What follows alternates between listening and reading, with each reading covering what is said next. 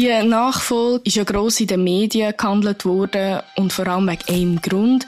Du bist wieder ein Mann. Und äh, der Entscheid hat sogar Patti Basler und Lara Stoll dazu veranlasst, dass sie von 40 Kolleginnen haben einen anonymen Brief geschrieben an das SRF-Team und sich ja, beschwert haben über die Lage, dass jetzt wieder ein Mann kommt. Es ist eine Frau gefragt worden, die hat keine Lust gehabt und dann ist man ins Casting gegangen und auch in diesen Castings ist unter anderem äh, eine von den beiden, die du genannt hast, ist auch als Moderatorin castet worden. Also so ist es ja nicht. Pointiert, politisch und persönlich. Nebelspalterinnen. Der Podcast mit der Maria Rahel Gano und der Camilote. Nebelspalterinnen wird präsentiert von Andrea Fair. Die feinen Eisensticks zur Verringerung von Müdigkeit. Erhältlich in den Apotheken, Drogerien oder online unter andreafair.ch. Das ist Nebelspalterinnen Spezial am 13. Februar. Heute mit mir im Studio zu Zürich, ausnahmsweise nicht Gami. Aber auch blond. Aber auch blond und ein bisschen tiefere Stimme. Aber nur wenig. Und genau die gleiche Zürich-Schnur.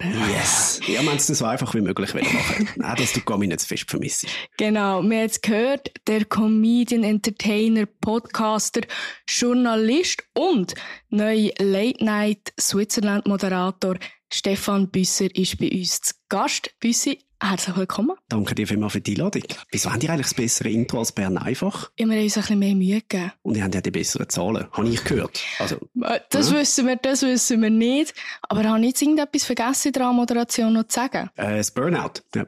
Burnout. Aber ich glaube, das kann, also, wenn alles das, was du ja aufgezählt hast, impliziert, dass ich nicht mega viel Freizeit habe. Genau, das habe ich, du hast jetzt vorher auch daher gesagt, du bist müde, aber wir nehmen die Folge ja vorher auf, bevor das die Premiere Mhm. ist. Und jetzt meine erste Frage an dich, bist du nervös? Ähm, äh, auch zu müde zum nervös sein, ganz ehrlich gesagt. Äh, aber ja, es, es ist natürlich jetzt schon ein Kribbeln da. Äh, und das Schöne ist, wir haben jetzt wirklich diese Woche auch die ersten äh, Drehs gemacht und bis jetzt ist immer alles auf Papier gewesen. Und man hat sich vorgestellt, dort machen wir dann das Spiel und dann stellen wir uns vor, machen wir das. Und jetzt hast du das erste Mal auch etwas, was du siehst. Und das ist schon, das ist ein cooler Moment, da merkst du, jetzt wird das Papier wird jetzt zu Fernsehen. Wie du die erste Sendung so in einem Satz müsstest zusammenfassen, wie würdest du die beschreiben? keine Ahnung, was passiert. Also, wir haben zwar einen Plan und, und ich weiß natürlich auch, was passiert, aber das Ziel ist es gewesen, dass Zuschauerinnen und Zuschauer nie genau wissen, äh, was kommt als nächstes und was habe ich zu erwarten. Äh, wir haben vorher kommuniziert, wer unser Gast ist und das ist alles. Äh, und, und das, das soll auch so bleiben. Ich finde, die Sendung soll immer wieder für eine Überraschung gut sein. Aber du weißt schon, was der Plan ist. Ich weiß, was der Plan ist. Ja, ja. Also Nein, es ist ich- nicht äh, einfach ad hoc, wir mal schauen, was wir machen. Nein, ich bin der Redaktionsleiter äh, und Produzent von dieser Sendung. Also ich, wenn ich es nicht weiss, dann wäre nicht gut. Ja. Aber äh, ich schließe das nicht aus, dass das mal passiert. Ich habe ein lustiges Team. Vielleicht lassen die sich dann irgendwann auch mal etwas einfallen, um mich zu ärgern und einfach etwas drin tun, wo ich nicht davon weiss. Die Nachfolge vom Deville, also du bist ja der Nachfolger vom Deville, ist ja gross in den Medien gehandelt worden und vor allem wegen einem Grund. Du bist wieder ein Mann. Und ich sage jetzt nicht ein weißer Bleiben. alter, alter Mann. Ja, es geht aber voll mit dir ein weißer Mann, lassen wir es mal dabei. Und äh, der Entscheid hat sogar Patti Basler und Lara Stoll dazu veranlasst, dass sie von 40 Kolleginnen haben einen anonymen Brief geschrieben an das SRF-Team und sich ja, beschwert haben über die Lage, dass jetzt wieder ein Mann kommt. Und es sei ihnen, ihnen vermittelt worden, dass die Sehgewohnheiten der Schweiz, ja, dass die einfach einen Mann erwarten, wo mit dem, wo man gemütlich ein Bier kann trinken kann. Ja, zu dem Argument kann ich wie nichts sagen. Ich habe die, habe die Befragung nicht gemacht, aber ich verstehe natürlich den, den grundsätzlichen Ärger von der, von der Kolleginnen sehr, sehr gut. Äh, ich, ich habe da immer so eine ambiva- ambivalente äh, Haltung, weil ich zum einen völliges Verständnis dafür habe, dass sie sagen, ja, aber jetzt wäre es schon auch cool gewesen, wenn es mal eine Frau geworden wäre. Äh, und zum anderen betrifft es mich ja dann in dem Sinn direkt, weil ich jetzt gewählt worden bin. Und da habe ich wie so zwei, zwei Herzen in der Brust, äh, wo schlönt. Das Einzige, was ich aber finde, ist, ist wirklich unglücklich, unglücklich gelaufen in der ganzen Kommunikation, äh, auch von Seiten SRF, dass man nicht klar gesagt hat, also wir haben eine Frau gefragt, und das ist Hazel Brucker. Und wenn Hazel äh, zugesagt hätte, und die hat garantiert die beste, beste Umfragewert gehabt, sonst hätte sie sie nicht gefragt, äh, dann nachher wäre weder der Gabriel noch ich jetzt am, am Sonntagabend. Also der Vorwurf äh, vom Sexismus kann ich, kann ich nicht vollends unterschreiben, weil ich einfach finde, es ist eine Frau gefragt worden, die hat keine Lust gehabt und dann ist man ins Casting gegangen. Und auch in diesen Castings ist unter anderem äh, eine von den beiden, die du genannt hast, ist auch als Moderatorin castet worden. Also so ist es ja nicht. Und jetzt ist das Leistungsprinzip zum Zug gekommen und du bist gewählt worden. Wäre es für dich keine Option gewesen, zu sagen, für eine Frau würde ich mich zurücknehmen, ich bin auch genug erfolgreich im privaten Sektor? Ja, äh, äh, ist etwas, was ich mir tatsächlich kurz überlegt habe. Andererseits ist auch das äh, mein grosser Traum. Und, und ich habe viel gemacht dafür. Ich sage nicht, dass andere weniger oder zu wenig dafür gemacht haben. Aber ich habe viel dafür gemacht. Ich finde, ich habe es verdient. Und darum sehe ich wirklich keinen Grund, warum ich da müsste zurückziehen. Also, ich, ich hätte ja auch nicht äh, protestiert, wenn es nachher jemand anderer geworden wäre, wo ich auch finde, hätte es verdient. Also, da würde ich jetzt nie irgendjemandem sagen, du musst auf etwas verzichten. Das ist ja nicht mein Entscheid. Oder? Also, ich bin gewählt worden äh, aufgrund von meinen Leistungen, die ich erbracht habe. Und wenn jemand anderes gewählt worden wäre, dann hätte ich sicher nicht gesagt, du musst verzichten. Kebekus, es ist ja so eine deutsche Comedian, die hat mal gesagt, dass Frauen sich wie auch zu wenig durchsetzen, dass sie wie auch zu wenig Vorbilder haben, wenn es darum geht, eben Late-Night-Shows zu moderieren und dass man dort Frauen aber vor allem auch können lustig sein sind also die Frauen ein bisschen selber schuld? Nein, so, so hart würde ich das auf keinen Fall sagen. Es gibt natürlich den, den strukturellen Sexismus, den wir nicht wegdiskutieren können in unserer Gesellschaft. Ähm, Was wäre Ja, einfach das grundsätzlich eben eine Sehgewohnheit, oder? Das Argument von der Sehgewohnheit ist natürlich unter anderem auch, weil man auch immer Männer gezeigt hat. Es hat wenige Experimente gegeben. Danke Engelke ist äh, eine gewesen, was, was probiert hat, ist aber, ist aber abgeschmiert. Und also wenn es Danke nicht kann, boah, wer dann, Caroline, finde ich, macht, äh, macht mit Dix eine sehr lustige Show äh, in, in der ARD, äh, schaue ich sehr gern. Ähm, und ist, glaube ich, da auch ein bisschen äh, Vorreiterin und, und es würde sich auf jeden Fall anbieten, das mal zu probieren und, und also auch bei uns, und man hätte das eben, wie gesagt, mit der Hazel auch, auch auf jeden Fall können und wollen. Äh, die Hazel ist die grösste und erfolgreichste Komikerin, die wir haben in unserem Land, auch über, über die Landesgrenze raus. Und darum stimmt es halt wie nicht, ja, dass, dass, es, dass es zwingend dann eben das SRF braucht oder so. Die Hazel ist auch ohne SRF groß geworden. Aber äh, Sichtbarkeit hilft und man muss sich die Sichtbarkeit aber auch nehmen. Also das ist etwas, was ich immer wieder merke, wenn wir äh, jetzt auch Frauen anfragen als, als Talkgäste, dann ist oft eine Zurückhaltung da, nur so, ja, ich weiß auch nicht, ich weiß, ich weiß nicht, ob ich lustig bin. Sagst, hey, wir fragen dich an, wie wir glauben, du bist lustig, sonst würden wir dich nicht anfragen. Und kein Mann sagt dir ab, Männer nehmen die Chance immer gerade sofort. Und da gibt's zum einen, sage ich, äh, eine Bringschuld von, von uns als, als Macher, Frauen einzuladen. Es gibt aber auch eine Hohlschuld, dass man, wenn man das Angebot bekommt, dann halt auch für die Sache der Frau sagt, okay, ich sage jetzt dazu, auch wenn ich selber vielleicht ein bisschen unsicher bin. Das ist auch die Erfahrung, die ich gemacht habe im Journalismus, wenn man eben, das ist etwas, wo im Journalismus viel vorgeworfen wird, mit ja Sichtbarkeit schaffen mhm. und dass es einfach immer noch so ist, dass sehr viele Männer Sichtbarkeit bekommen. Und dort war auch meine Erfahrung, gewesen, dass man eigentlich auch teilweise probiert, mal Frauen anzufragen und das sehr oft so war, dass die Chance nicht genutzt worden oder dass es zu lang ist gegangen und die Männer dort wie schneller gesagt haben, ja, ja, das mache ich und das kann ich und äh, ob wir sagen ja können. Etwas, eben, wir sagen auch etwas, was man nicht können.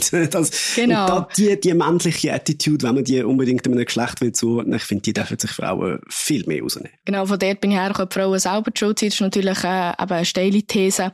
Aber es gibt noch andere Möglichkeiten. Man kann zum Beispiel auch Frauenquoten einführen. Was haltest du davon? Bin kein Fan von, von Quotenlösungen. Ich sehe den kurzfristigen Obwohl das Erfolg. Quotenmänner Obwohl die Quotenmänner geheißen ja, das ist ja auch ein, ein, ein, das hat ja genau auf das angespielt, oder? Weil als Mann kannst du gar nicht Quote sein. Äh, das haben nicht alle verstanden, der Gag. Aber das äh, kann man auch nicht allen vorwerfen.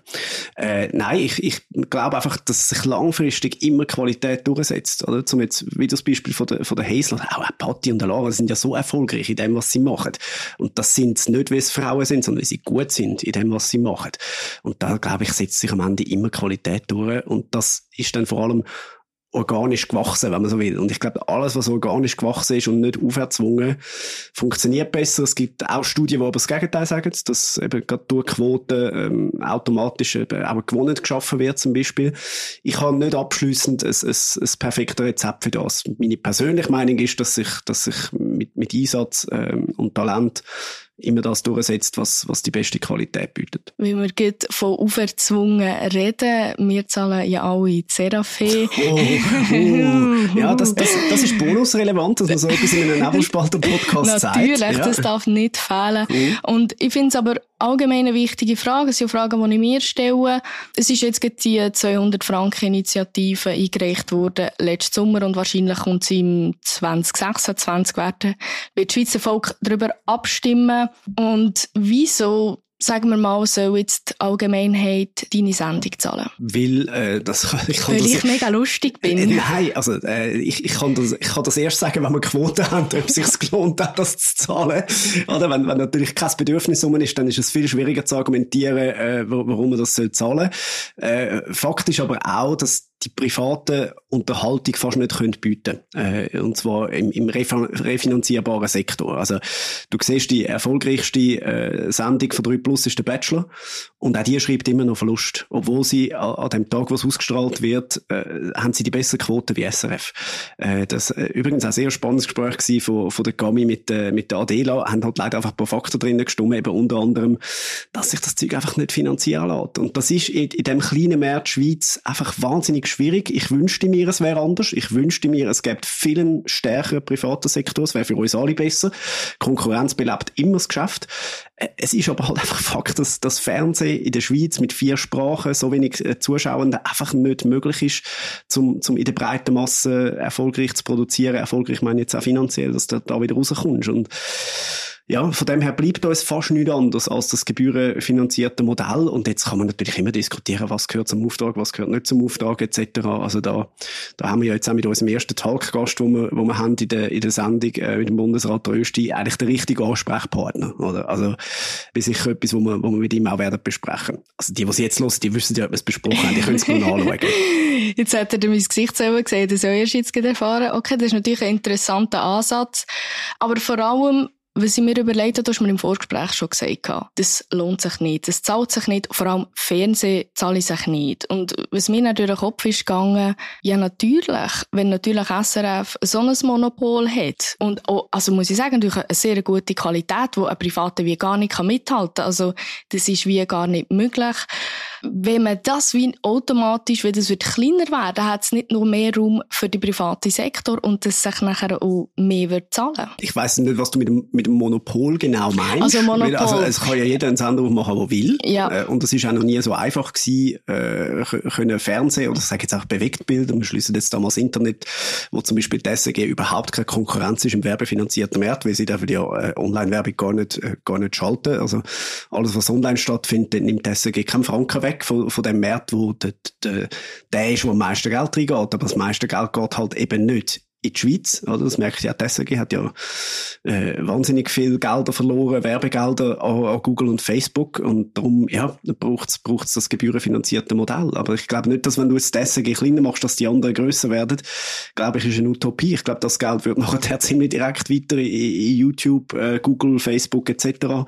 investiert werden und leider nicht bei den Privaten landen, dort, wo, wo wir es alle gerne hätten. Du bist ja eigentlich das Paradebeispiel, wenn wir vielleicht wegkommen vom Fernsehen, aber wie ich es vorher erwähnt habe, seit bei SRF habt ihr einen Podcast bekommen. Quotenmänner habt euch dann unabhängig gemacht mit äh, Comedy-Männern, seid mhm. sehr erfolgreich gewesen und seid jetzt wieder zurück bei SRF. Warum? Äh, hat rechtliche Gründe. Ähm, also, also, dass wir weggegangen sind, hat keine rechtliche Gründe gehabt. Es hat, äh, hat Gründe gehabt, äh, dass wir gesagt haben, wir wollen, wir wollen aus dem Produkt noch mehr machen, wir wollen eine Live-Tour machen, etc. Das ist äh, zum damaligen Zeitpunkt bei SRF äh, ein bisschen schwierig gewesen gab kein Formular dafür gegeben, ich weiß es nicht. Äh, auf jeden Fall haben wir gefunden, hey, komm, wir haben Lust, das auch, privat mal zu probieren, weil wir sind äh, zum damaligen Zeitpunkt klar der erfolgreichste Podcast von der Schweiz gewesen. Und es hat uns auch wirklich Wunder genommen, können wir das privat finanzieren? Wir haben mit Emmy einen fantastischen Sponsor gehabt, äh, wo das möglich war, wo aber auch durchblicken lassen hat, hey, schau, wir können euch einfach immer nur auf ein halbes Jahr raus sagen, können, können wir den Deal nochmal machen oder nicht. Und das ist halt einfach äh, äh, eine Unsicherheit, äh, weil da sind dann auch Leute angestellt, da, da geht es um sehr viel Geld.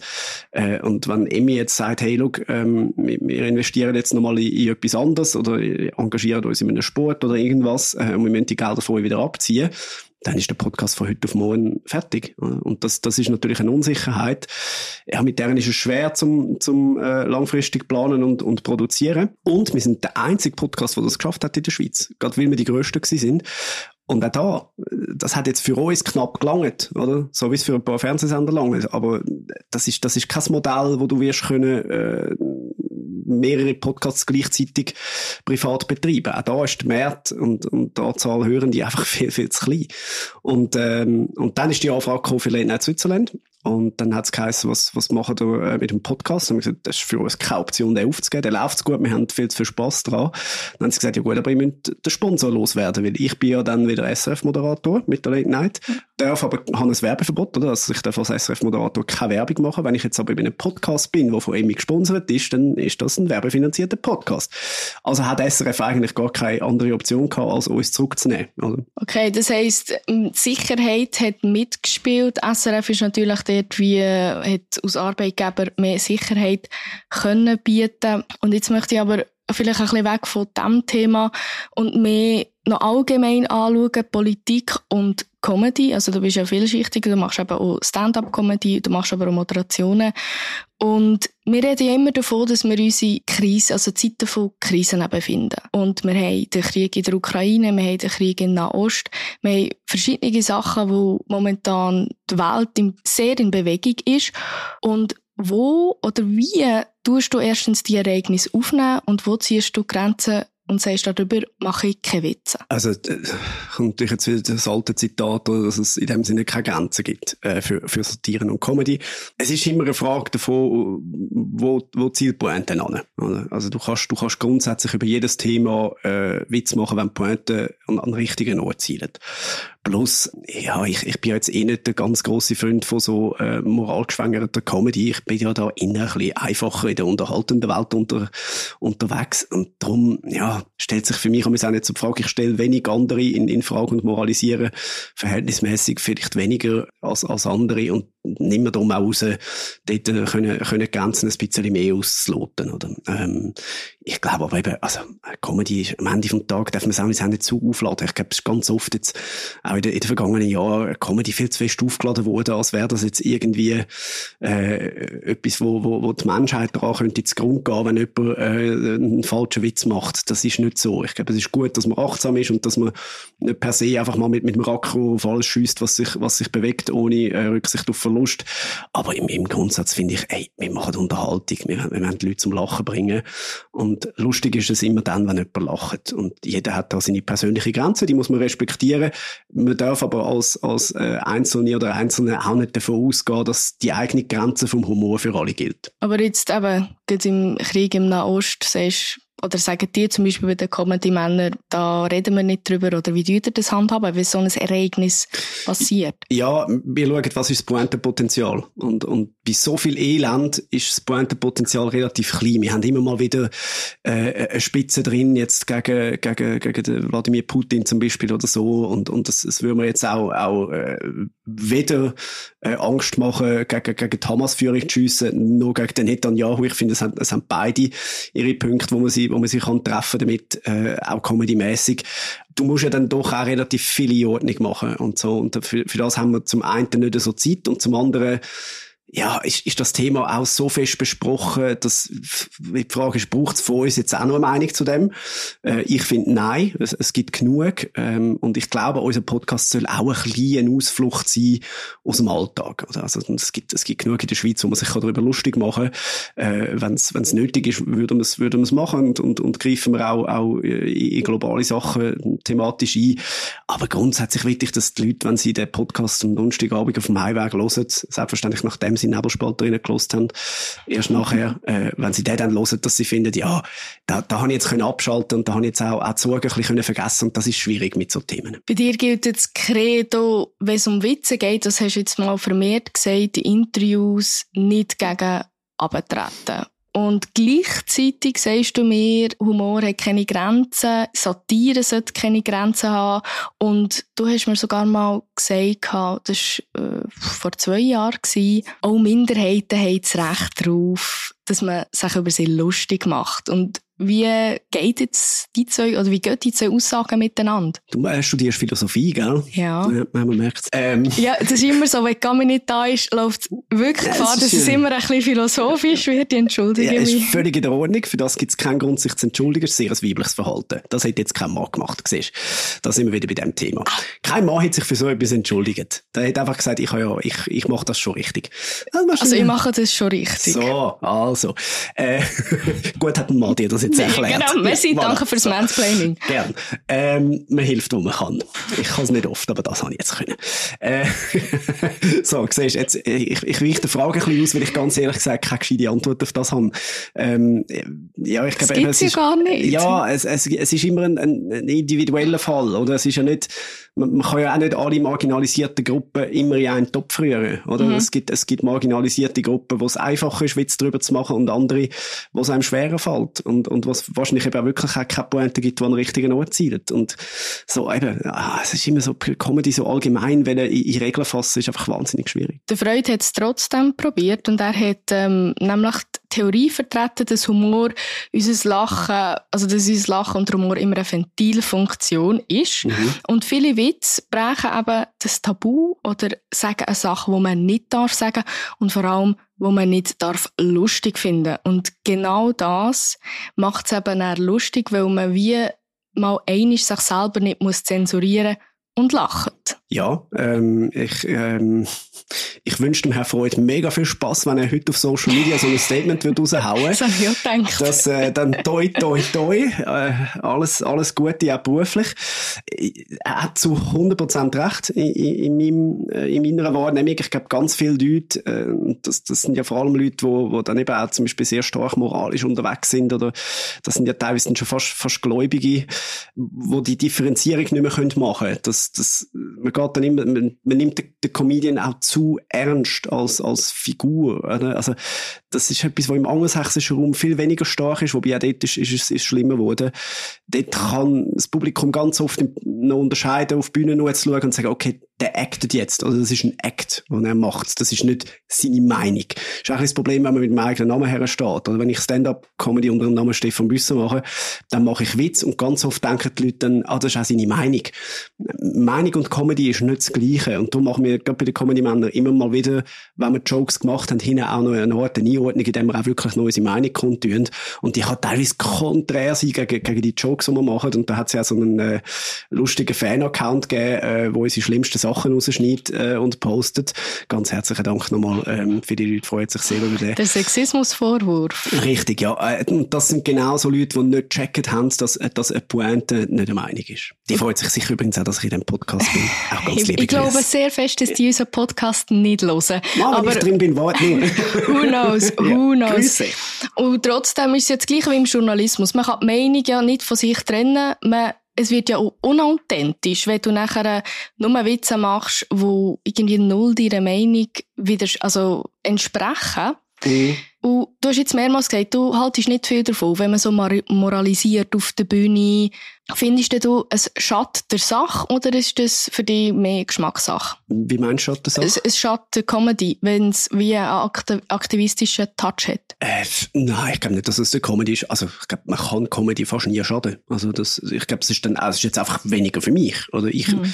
ich werde ungern belehrt, äh, während ich äh, äh, Comedy konsumiere. Das ist aber meine Meinung. Es gibt ganz viele Leute, die das, die das eine lässige Form von Comedy finden. Und das ist eben schön an Comedy. Es ist, es ist für alle und jeder kann kann es so machen und so konsumieren, wie er will. Wie würdest du den Schweizer Humor beschreiben im Gegensatz zu anderen Ländern? Immer noch ein bisschen bräver. Äh, als, ja. als in anderen Ländern. Aber, und das ist halt, das ist das Schöne an der Globalisierung. Du merkst, dass gerade die jungen Stand-Upperinnen und Stand-Upper, die nachkommen, die, äh, kommen von Netflix. Die kommen nicht mehr vom Sonntagabend SRF, äh, sondern die, äh, schauen amerikanische, äh, und englische Stand-Up-Comedy und sagen, das will ich auch machen.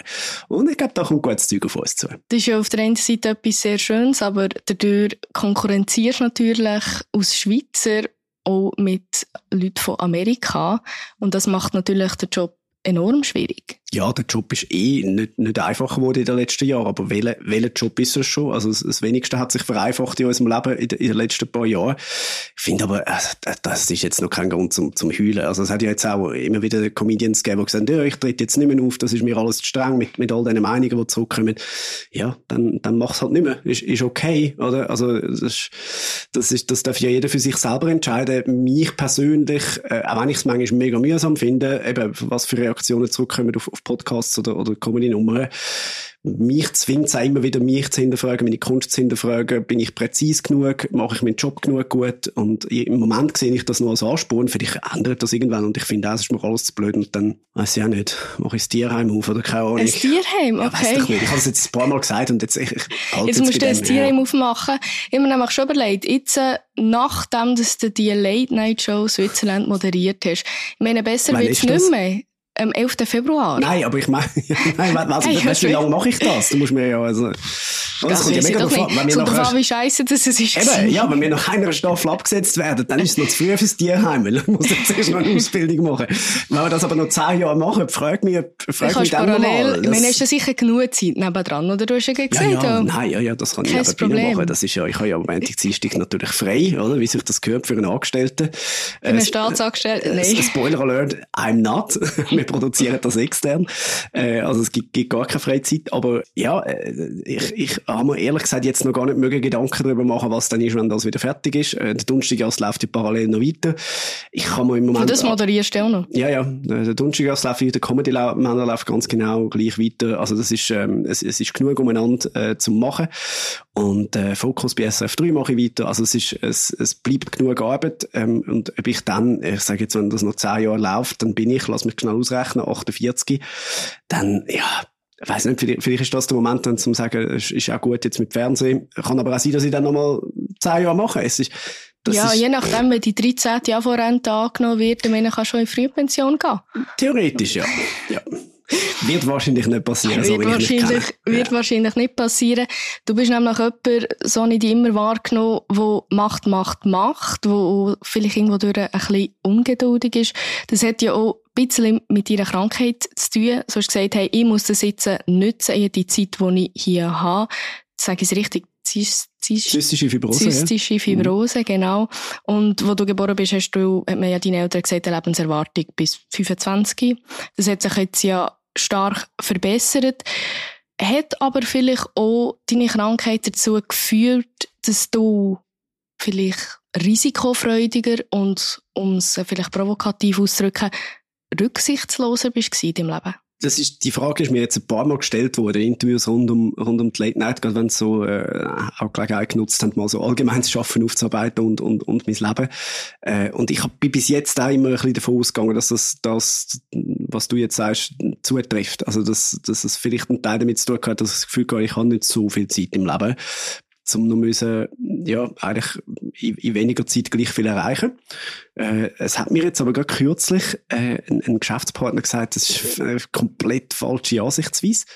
Äh, weil es würde im Umkehrschluss ja bedeuten, dass alle, die so eine tödliche Krankheit haben, automatisch erfolgreich sind, weil sie den Druck haben.